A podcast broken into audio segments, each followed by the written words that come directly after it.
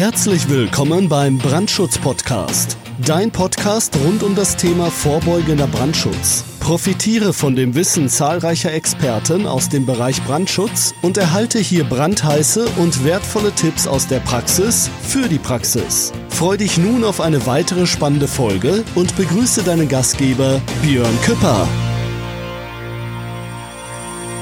Ja, hallo und recht herzlich willkommen zu einer weiteren Ausgabe des Brandschutz-Podcasts.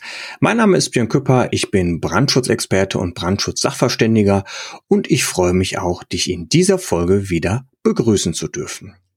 Ja, mittlerweile ist es schon die zehnte Folge des Brandschutz-Podcastes und ja, so ein kleines Resümee, denke ich, kann ich ziehen.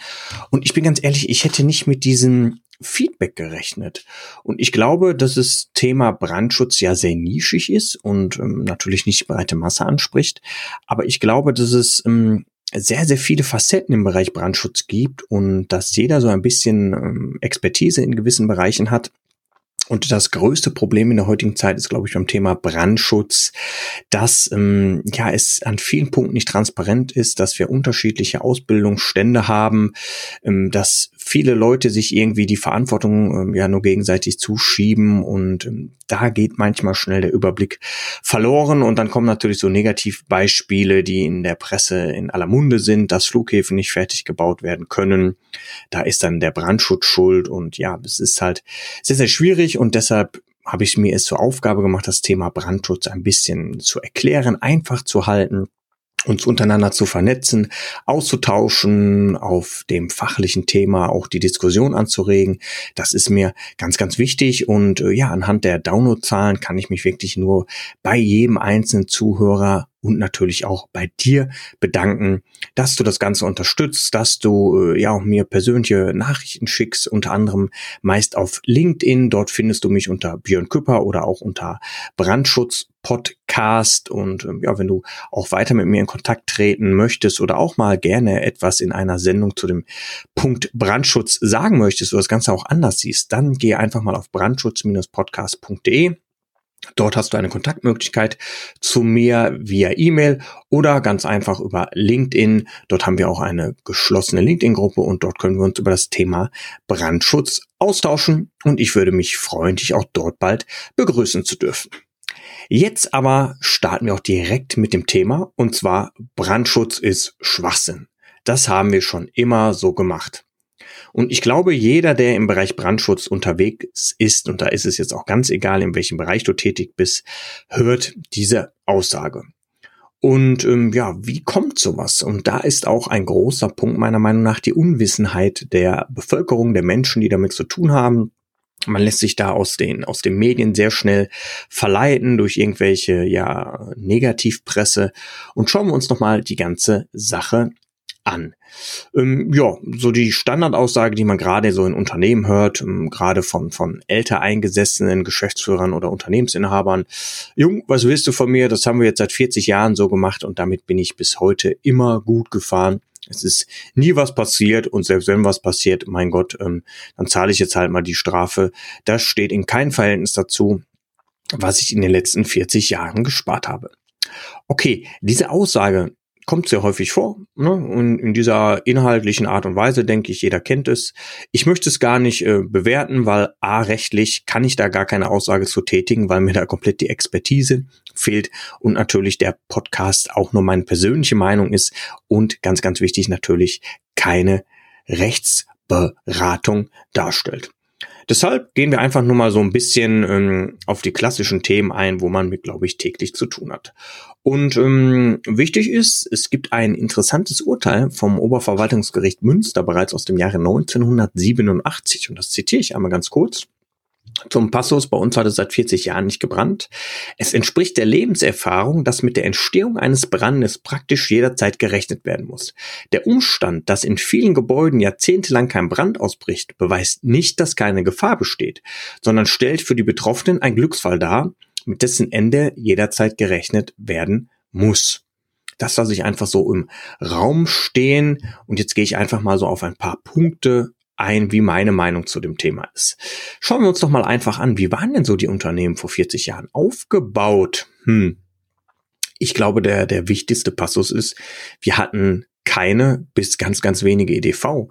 Also ich glaube, vor 40 Jahren hatten wir noch die Schreibmaschinen. Und wenn diese mal elektronisch waren, dann war es, glaube ich, schon ein Glücksgriff. Und ähm, ja, also das heißt, die, die elektrische Gefahr in einem Unternehmen war damals relativ gering, weil wir natürlich auch wenig elektrische Betriebsmittel hatten. Hm. Das heißt, auch im Gegenzug waren die Maschinen nicht ganz so in der Vielzahl vorhanden wie in der heutigen Zeit, ne? dass wir halt sehr viele auch Mikroprozessor gesteuerte Technologien haben. Wir hatten vor 40 Jahren noch mehr ich sag mal, in Unternehmen, in Produktionsbetriebe Handarbeit, wo die, wo die, die, ich sag mal, die Arbeit der Mitarbeiterinnen und Mitarbeiter mehr im Vordergrund stand und die Technik noch nicht ganz so Einzug gehalten hat. Ne? Und ähm, wenn man überlegt, damals hatte man vielleicht in einem Raum eine Steckdose und einen Lichtschalter und ähm, ja, das ist, glaube ich, heute gellender Unterschied, wenn man mal heute so ein Unternehmen schaut.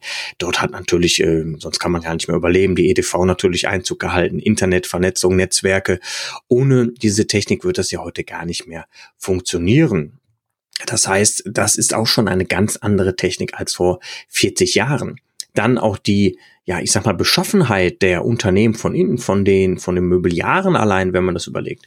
Was früher vielleicht ganz einfache, schlichte Holzmöbel waren, sind heute ganz andere Möbel. Ne? Wir haben da viel mehr Kunststoffe, die Einzug gehalten haben. Natürlich auch eine, eine andere Gefahr, wenn sowas anfangen würde zu brennen, als vielleicht damals noch irgendwie so Eiche rustikal, was man da hatte äh, vor 40 Jahren in den Unternehmen. Und deshalb ist der Wandel der Zeit natürlich ähm, auf jeden Fall mit zu berücksichtigen.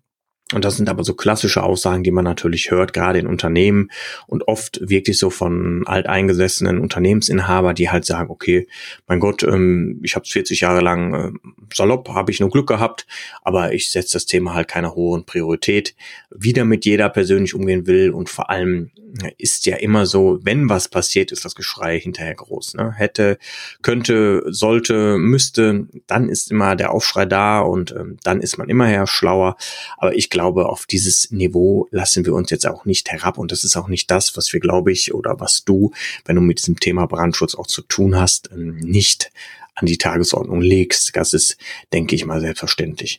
Noch ein Klassiker. In unserer Schule hat es seit 150 Jahren nicht gebrannt. Und jetzt kommen sie auf einmal mit Brandschutz und wir dürfen nichts mehr. Das ist eine absolute Frechheit. Ja, man liest ja auch ähm, die die besten Stories dazu von Entfernung aller Garderobenhaken bis es darf kein Tannenbaum stehen über Adventskranz und es ist auch wieder individuell betrachtet, in welchem Bundesland befinde ich mich, auch klar, welche äh, Bauordnungsbehörde habe ich da vor mir. Die eine interpretiert das so, die andere so, deshalb kann man da auch keine allgemeingültigen Aussagen für geben.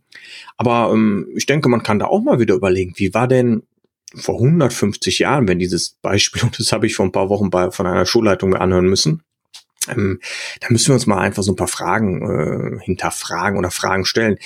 Wie groß waren denn eigentlich so die Klassen vor 150 Jahren. Gab es da auch schon ähm, Klassen, die heute jenseits der 30 sind oder noch größer?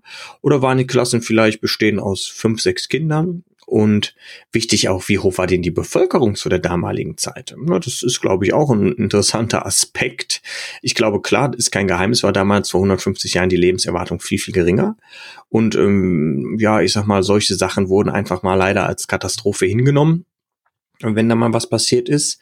Und ähm, wenn ich heute mal so schaue in den Medien und man sieht da irgendwie weltweit, dass es zu einem tragischen Brandereignis gekommen ist, vielleicht in einem Entwicklungsland und es sterben jetzt in dieser Schule 50 Kinder, ähm, dann wird jetzt immer gesagt, ja, äh, das ist ja weit weg und es ist klar, dass es bei denen passiert.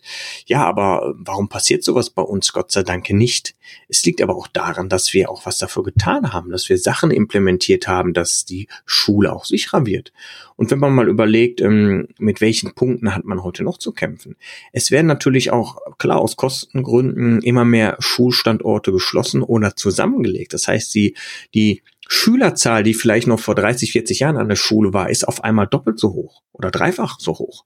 Und meistens sind die Gebäude dafür ja gar nicht mehr ausgelegt. Natürlich ist es auch kein Geheimnis, haben wir auch in der Schule heute mit unterschiedlichen Kulturen zu tun, mit Sprachbarrieren, die auch dort aufeinandertreffen. Und hier müsste man ja auch überlegen, wie organisiert man das Ganze, ne? wie bringt man auch unseren anderen Mitmenschen vernünftig bei, dass dieses Thema höhere oder höchste Priorität hat bei uns. Das sind auch so Punkte, das gab es vor ja, Jahrzehnten oder vor 150 Jahren ist recht nicht. Und ähm, wie sah denn so eine Einrichtung, das Beispiel nehme ich gerne vor 150 Jahren aus, hatten wir da schon, ich sag mal auch, ähm, ich sag mal, moderneres Möbeljahr, obwohl wenn man sich heute in den meisten Schulen umguckt, ob es wirklich so modern ist, das Möbeljahr, das, das soll jetzt einfach mal dahingestellt sein. Aber da gab es wirklich wahrscheinlich ganz einfache äh, Bänke, Tische, und ähm, auch da, die Technologie hat natürlich heute auch in den Schulen Einzug äh, gezogen. Ne? Wir haben auch äh, dort viele Substanzen. Ne? Klar ist alles irgendwie von der, von der Entflammbarkeit anders dargestellt, aber auch hier hat natürlich die, die Technologie mit Einzug gehalten. Und ähm, ja, also vor 150 Jahren hat man wahrscheinlich äh, das Wasser noch aus dem Brunnen geholt. Heute hat man fließend Wasser in der Schule. Und hatte man vor 150 Jahren überhaupt Strom in der Schule? Heute hat man in der Schule auf jeden Fall Strom. Und so ein Klassiker ist, glaube ich, dass heute fast jeder Schüler, ähm, selbst in der Grundschule, ein Handy hat. Ne? Also ist nicht jedes Handy jetzt eine riesen potenzielle Gefahr, aber in Kombination ne, ähm, ist es so, dass es, glaube ich, da heute schon eine andere Gefahr darstellt als noch vor ein paar Jahrzehnten, weil die Technologie einen äh, Zug erhalten hat. Technologie macht vieles sicherer, aber stellt auch in gewissen Punkten natürlich wieder eine gesonderte Gefahr dar. Und da sollte man noch einfach offen und vor allem konstruktiv mit umgehen. Und ich glaube, damals, wo man die Zentralheizung in der Schule eingebaut hat, da war nicht so ein großer Aufschrei. Ne? Die hat wahrscheinlich auch äh, Hunderttausende von Euros gekostet und äh, oder damals D-Mark, aber ich glaube, da wurde nicht so einen großen Aufschrei fabriziert. Und ähm, man hätte ja auch wahrscheinlich Jahrzehnte schon im Vorfeld ohne Zentralheizung klarkommen können, aber da hat man es auch gerne in Kauf genommen, dass man jetzt diese Technik da ja implementiert. Und ich glaube, der, der wichtigste Punkt ist, man sollte meiner Meinung nach, und das ist wirklich meine ganz persönliche Meinung, schon heute in frühen Kindertagen, auch äh, im Schulunterricht, wenn ich das mal mir so bei meinen Söhnen anschaue, was man heute in der Schule lernt, das möchte ich jetzt gar nicht bewerten, aber ich finde, es sollte doch vielleicht außer mal irgendwann mal eine, ein Projekttag, sollte man vielleicht einfach mal drüber überlegen, ob man das Thema Brandschutz, das Thema Sicherheit, dazu zählt für mich auch Erste Hilfe, dass man das einfach schon den Kleinsten heute beibringt, wie wichtig das ist, auch das Sicherheitsbewusstsein. Und ähm, man, man soll da jetzt nicht irgendwas verstreichen, aber einfach mal überlegen, ob man es nicht im, im minimalen, ich glaube, das reicht schon, im minimalen Stand einfach heute einfach den, den Schülerinnen und Schülern mal zukommen lassen würde. Und ich glaube, gerade wenn wir da mit der Bildung ein bisschen frühzeitig anfangen, kriegen wir das Thema auch ein bisschen ähm, ja, salonfähiger und man, man kann nicht früh genug meiner Meinung nach damit anfangen. Ja, mh, mm, deshalb ist es doch so, wie geht es weiter? Ähm, Nochmal so ein Punkt, glaube ich, der ganz gerne stattfindet, auch in der täglichen Routine, gerade wenn man im Bereich Brandschutz unterwegs ist, vielleicht auch als Sachverständiger, wenn man Brandschutzkonzepte schreibt und ähm, da kommt immer der Passus oder der Anruf, können Sie mal eben vorbeikommen, ähm, wir wollen hier eine, eine Kleinigkeit ändern. Und ähm, ja, natürlich kann man vorbeikommen, ist kein Problem. Oft wundert man sich, wenn es der Erstkontakt ist, warum jetzt äh, man hinzugezogen wird, weil es ist vielleicht ein Bauvorhaben, was jetzt gerade schon äh, die Rohbauphase abgeschlossen, man ist schon beim Innenausbau dran und man denkt, okay, hier muss ja auch irgendwie jemand im Bereich Brandschutz schon mal aktiv geworden sein und hat wahrscheinlich das Brandschutzkonzept geschrieben und warum wenden sie sich nicht an den? Und jetzt kriegt man mal relativ schnell raus, warum derjenige schon sagt, nee, mit mir nicht mehr. Weil das ist so der Passus, wir wollen hier mal eben schnell was ändern. Wir haben festgestellt, wir haben noch hier so viel Platz und ähm, wir, wir können ja, ich habe mit dem Trockenbau schon gesprochen, ist kein Problem, hier so ein paar Wände versetzen und ähm, das ist doch ja kein Problem. Und dann fragt man, okay, als was ist das äh, Gebäude denn hier äh, genehmigt worden? Ja, das ist so ein, ähm, wir haben so, ein, so ein Mischmasch, so ein bisschen Industriebau, äh, unsere Lagerhalle unten und das ist jetzt ein Wohnbereich und wir haben überlegt, den Wohnbereich machen wir ein bisschen kleiner und ähm, hier oben ist ja eigentlich alles offen gewesen, aber wir können das ja so abtrennen, das ist ja kein Problem. Und der Trockenbauer hat gesagt, der hat auch noch hier ein paar Platten über. Und äh, ich weiß, man kann ja irgendwie hier zwei Gipskartonplatten übereinander machen und dann hat die Wand auch einen Feuerwiderstand und ähm, dann muss man sagen, Moment, Moment. Dann muss man erstmal natürlich schauen, als was es genau genehmigt geworden ist. Das können die meisten gar nicht beantworten. Und dann mal eben, der Klassiker im Brandschutz ist mal eben Und äh, natürlich gibt es Gipskarton oder ähm, Systeme, mit denen man Wände erstellen kann, die einen Feuerwiderstand haben. Gar kein Problem, definitiv. Aber dann muss man auch überlegen, welche Systeme sind es, vor allem welche zugelassenen Systeme. Und wenn ich mir in diesem Fall das Ganze anschaue, dann habe ich gefragt, wie soll das denn hier im Dachgeschoss funktionieren? Ja, hier die Wand aufstellen und da oben, äh, ja und oben, wie schließen Sie das an?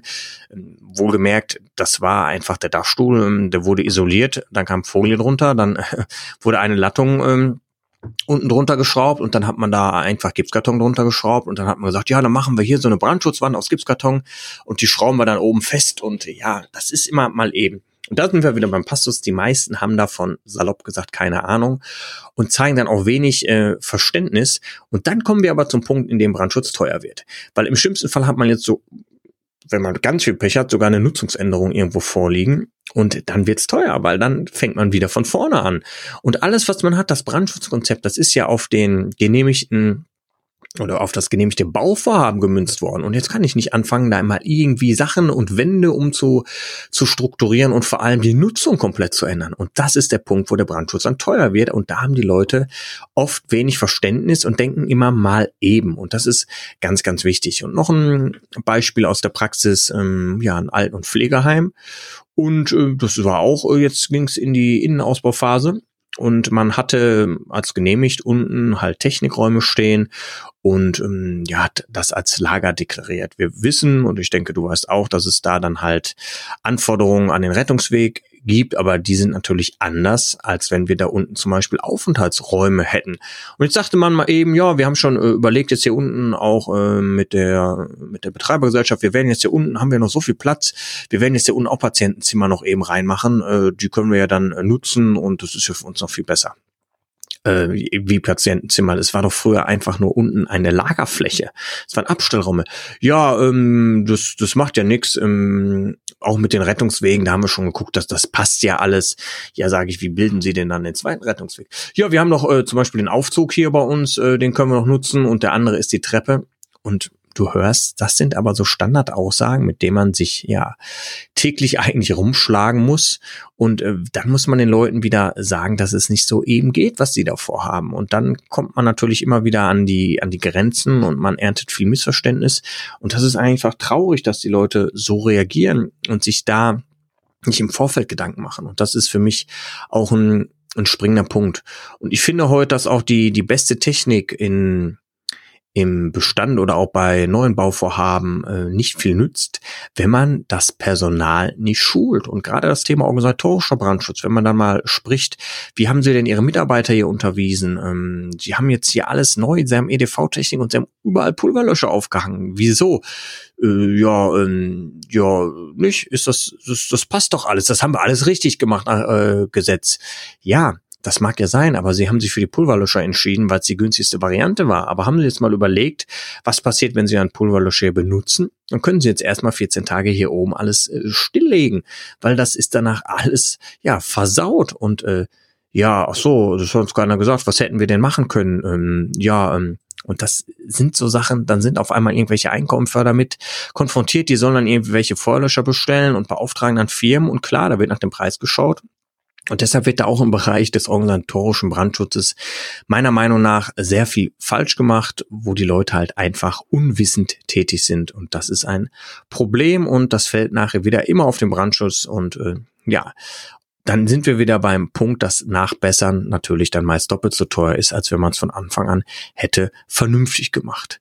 Dann noch ein Mythos immer, wir wissen ja alle, dass Rauchmelder in Privathaushalten mittlerweile Pflicht sind und ähm, da kommt ja auch so der Klassiker, es sterben jedes Jahr bei der Montage dieser Rauchmelder mehr, als für die Rauchmelder retten. Wenn wir jetzt mal schauen, ähm, in Deutschland haben wir circa 400 Brandtote. Und ich bin jetzt auch ein Verfechter wenn man einfach bei gewerblichen Kunden sich dahinstellt und sagt, wir haben 400 Brandtote, deshalb bauen wir jetzt das und das und das ein, weil äh, das benötigen sie und überlegen sie mal, hier ein Mitarbeiter wäre einer von den 400. Ich denke, das ist ähm, nicht korrekt und da machen wir uns auch unglaubwürdig, weil die meisten Brandtoten und das ist so, sind natürlich im Privathaushalt. Ne? Das ist so der Klassiker, Unachtsamkeit, Fahrlässigkeit, eingeschlafen mit der Kippe.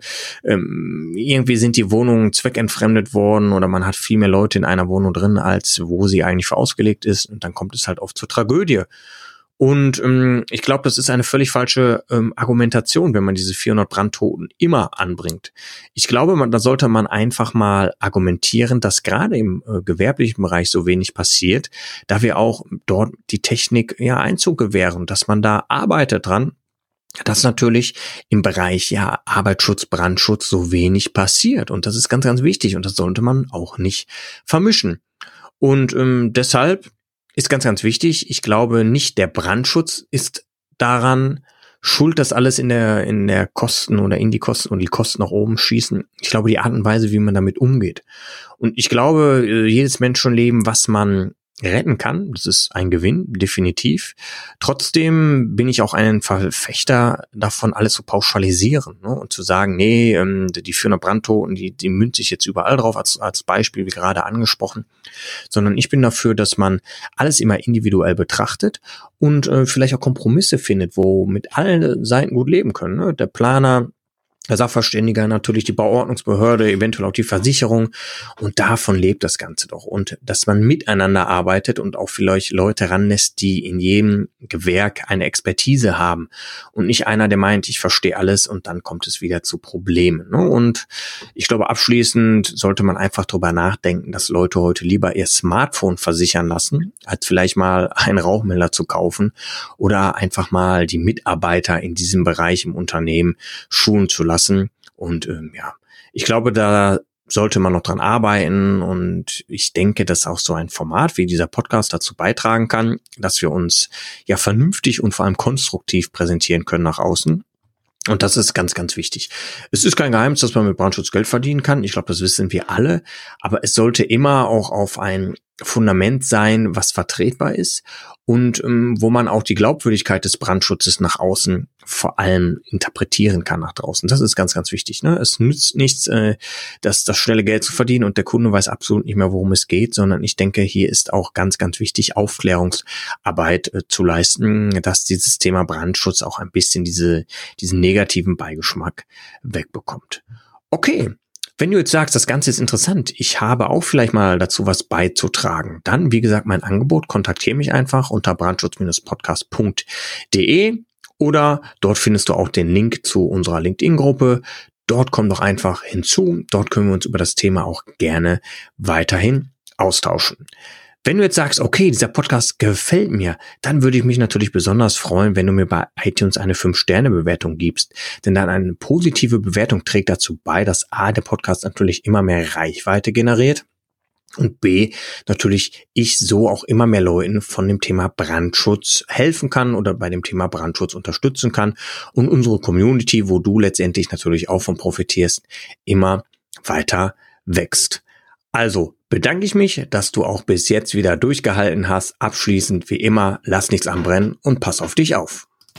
Das war es auch schon wieder für heute beim Brandschutz-Podcast. Wenn dir diese Show gefällt, dann abonniere uns doch einfach, damit du keine weitere Folge mehr verpasst. Und sag ruhig allen anderen Bescheid, die auch noch von diesem brandheißen Wissen profitieren könnten. Bis bald!